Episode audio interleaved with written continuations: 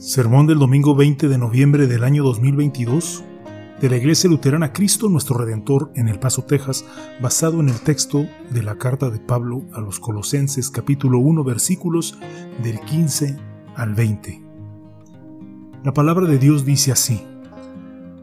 Él es la imagen del Dios invisible, el primogénito de toda la creación. En Él fue creado todo lo que hay en los cielos y en la tierra todo lo visible y lo invisible, tronos, poderes, principados o autoridades, todo fue creado por medio de Él y para Él. Él existía antes de todas las cosas y por Él se mantiene todo en orden. Él es la cabeza del cuerpo, que es la iglesia.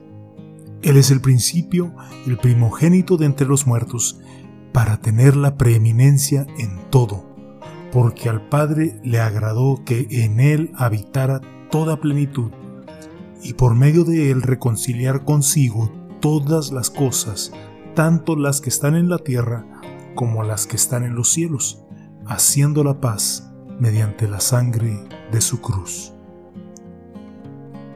Esta es mi súplica hoy respecto a las palabras que acabamos de escuchar en Colosenses capítulo 1 nunca te olvides de quién es Jesús. Tal vez digas, ah, por favor, pastor, por supuesto que nunca me olvidaré de quién es Jesús. Jesús es mi Señor y Salvador. Y yo no pondría tu respuesta en, en tela de juicio. Pero lo que quiero que nunca olvides es esto. Jesús, por encima de todo, es tu Dios. Incluso cuando confesamos con valentía en el credo de apostólico de que Jesús fue concebido por obra del Espíritu Santo, nació de la Virgen María, padeció bajo el poder de Poncio Pilato, fue crucificado, muerto y sepultado, descendió a los infiernos, al tercer día resucitó de entre los muertos, subió a los cielos y está sentado, sentado a la derecha de Dios Padre Todopoderoso, de ahí vendrá a juzgar a los vivos y a los muertos. A pesar de eso, debemos entender que nada de eso tiene poder, autoridad ni sentido si antes no reconocemos y confesamos que Jesús es Dios verdadero. ¿Y por qué le doy tanta importancia a esto? ¿Por qué Pablo le da tanta importancia a esto en su epístola a los colosenses? Porque la mayor parte de la sociedad actual no le da importancia. La mayoría de la sociedad de nuestros días ve a Jesús como cualquier cosa menos que como Dios. Muchos simplemente lo ven como un buen hombre, o un maestro iluminado, o un gurú espiritual, o simplemente un hombre justo. Otros son menos cordiales aún y lo ven como un fantasma o una muleta en la cual pueden apoyarse.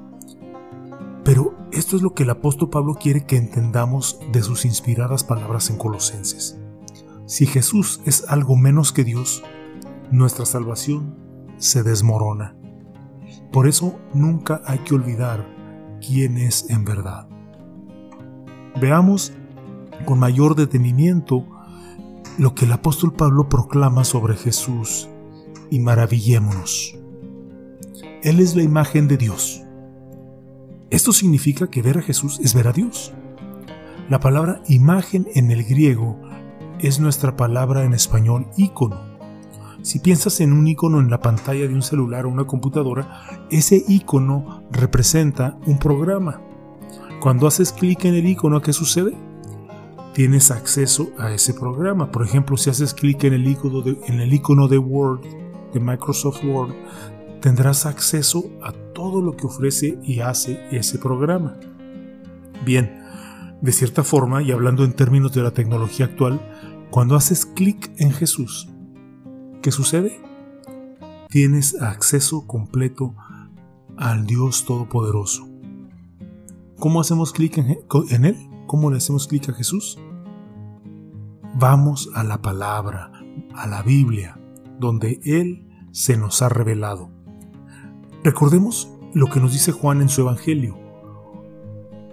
En el principio era el verbo, y el verbo estaba con Dios, y el verbo era Dios. Y el Verbo se hizo carne y habitó entre nosotros, y vimos su gloria, la que corresponde al unigénito del Padre, llena de gracia y de verdad. Él es el primogénito de toda la creación. En la antigüedad, el primogénito tenía un poder y una autoridad igual a la de su padre. Así de importante, así de importante es el primogénito. De hecho, posteriormente, el término primogénito pasó a significar más importante o supremo, que es exactamente lo, que significa en la expresión primogénito sobre la creación. Jesús, el Hijo de Dios, es igual en poder y autoridad a su Padre y el Ser Supremo sobre toda la creación. Todo el dominio pertenece a Jesús, igual que al Padre en el cielo. Todas las cosas fueron creadas por medio de Él y para Él. La frase por medio de Él significa una creación literal de seis días, tal y como se lee en el primer capítulo del Génesis. La luz, el cielo, la atmósfera, los árboles, las plantas, el sol, la luna, las estrellas, los peces, las aves, el ganado, las bestias, todas las criaturas que se mueven por el suelo, los animales salvajes y por último, pero no menos importante, los seres humanos. La frase que te dejará boquiabierto es la de para Él.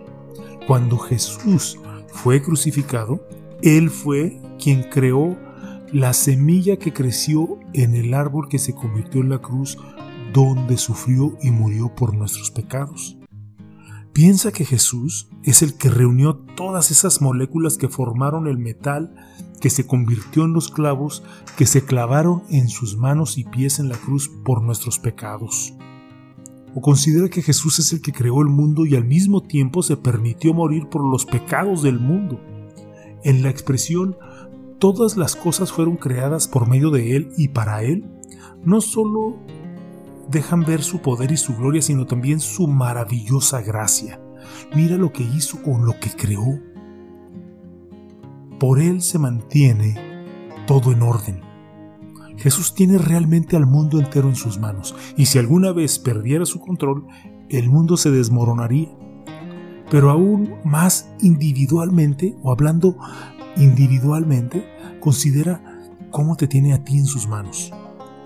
¿Dónde estarías sin Él? ¿Cómo sería tu vida sin Él? Se desmoronaría con el pecado, con la culpa y la vergüenza. Pero mira cómo te mantiene unido a su amor, su perdón y unido a sus promesas eternas.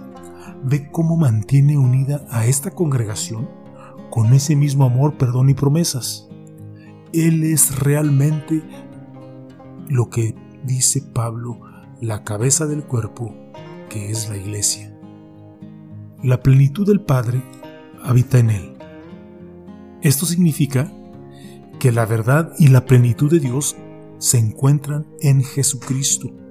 Escucha cómo Jesús quiere que entiendas esto. En Juan 14:11 dice, créanme cuando les digo que yo estoy en el Padre y que el Padre está en mí. O al menos créanme por las obras mismas. Tanto las palabras como las obras de Jesús nos dan testimonio de que Él es uno con el Padre y plenamente Dios. ¿Y por qué importa todo esto? ¿Por qué te debe causar asombro? Porque es Jesucristo, el Hijo de Dios, quien nos reconcilia consigo mismo.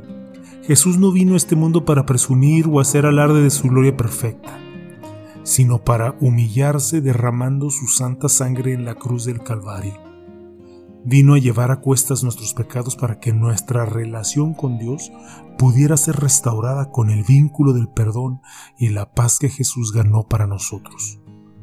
Pero aquí está la cuestión. Aquí, pongan atención, amados hermanos, esto no ocurre o no ocurriría si Jesús no fuese el Dios verdadero. Solo con su vida y su muerte, y su muerte podría pagar por todo un mundo de pecadores, podría pagar por nosotros, podrían pagar por ti. Cualquier cosa menos y nuestra salvación se cae a pedazos. De nuevo te preguntarás, ¿por qué es tan importante todo esto? Porque se acerca la Navidad y con todas las distracciones de la Navidad, no quiero que te olvides de quién es realmente el niño Jesús. Él es, el, él es más que, un lindo bebé nacido en un pesebre. Es Dios de carne y hueso. Y no hay nada más increíble que el propio Dios bajado del cielo con el único propósito de entregarse a sí mismo como sacrificio por tus pecados en la cruz. Este hecho por sí solo empequeñece cualquier otra cosa de lo que el mundo hace con la Navidad. Escucha esta conocida letra del villancico en inglés que se titula Hark the Herald Angels Sing. Dice así, ve la divinidad velada en carne, alaba a la deidad encarnada. El énfasis está en la palabra ve. Así que miremos a Jesús por lo que realmente es. Confiemos en Él por lo que realmente es. Alabémoslo por lo que realmente es y nunca olvidemos. Dios, el sempiterno, incomparable en majestad, poder y autoridad, se convirtió en uno de ustedes para morir por tu pecado, para obtener tu perdón, para darte la vida eterna. Dios hizo eso por ti, tu Dios. Nunca olvides quién es Jesús. Amén. Y que la paz de Dios que sobrepasa todo entendimiento, guarde sus corazones y sus pensamientos en Cristo Jesús. Amén.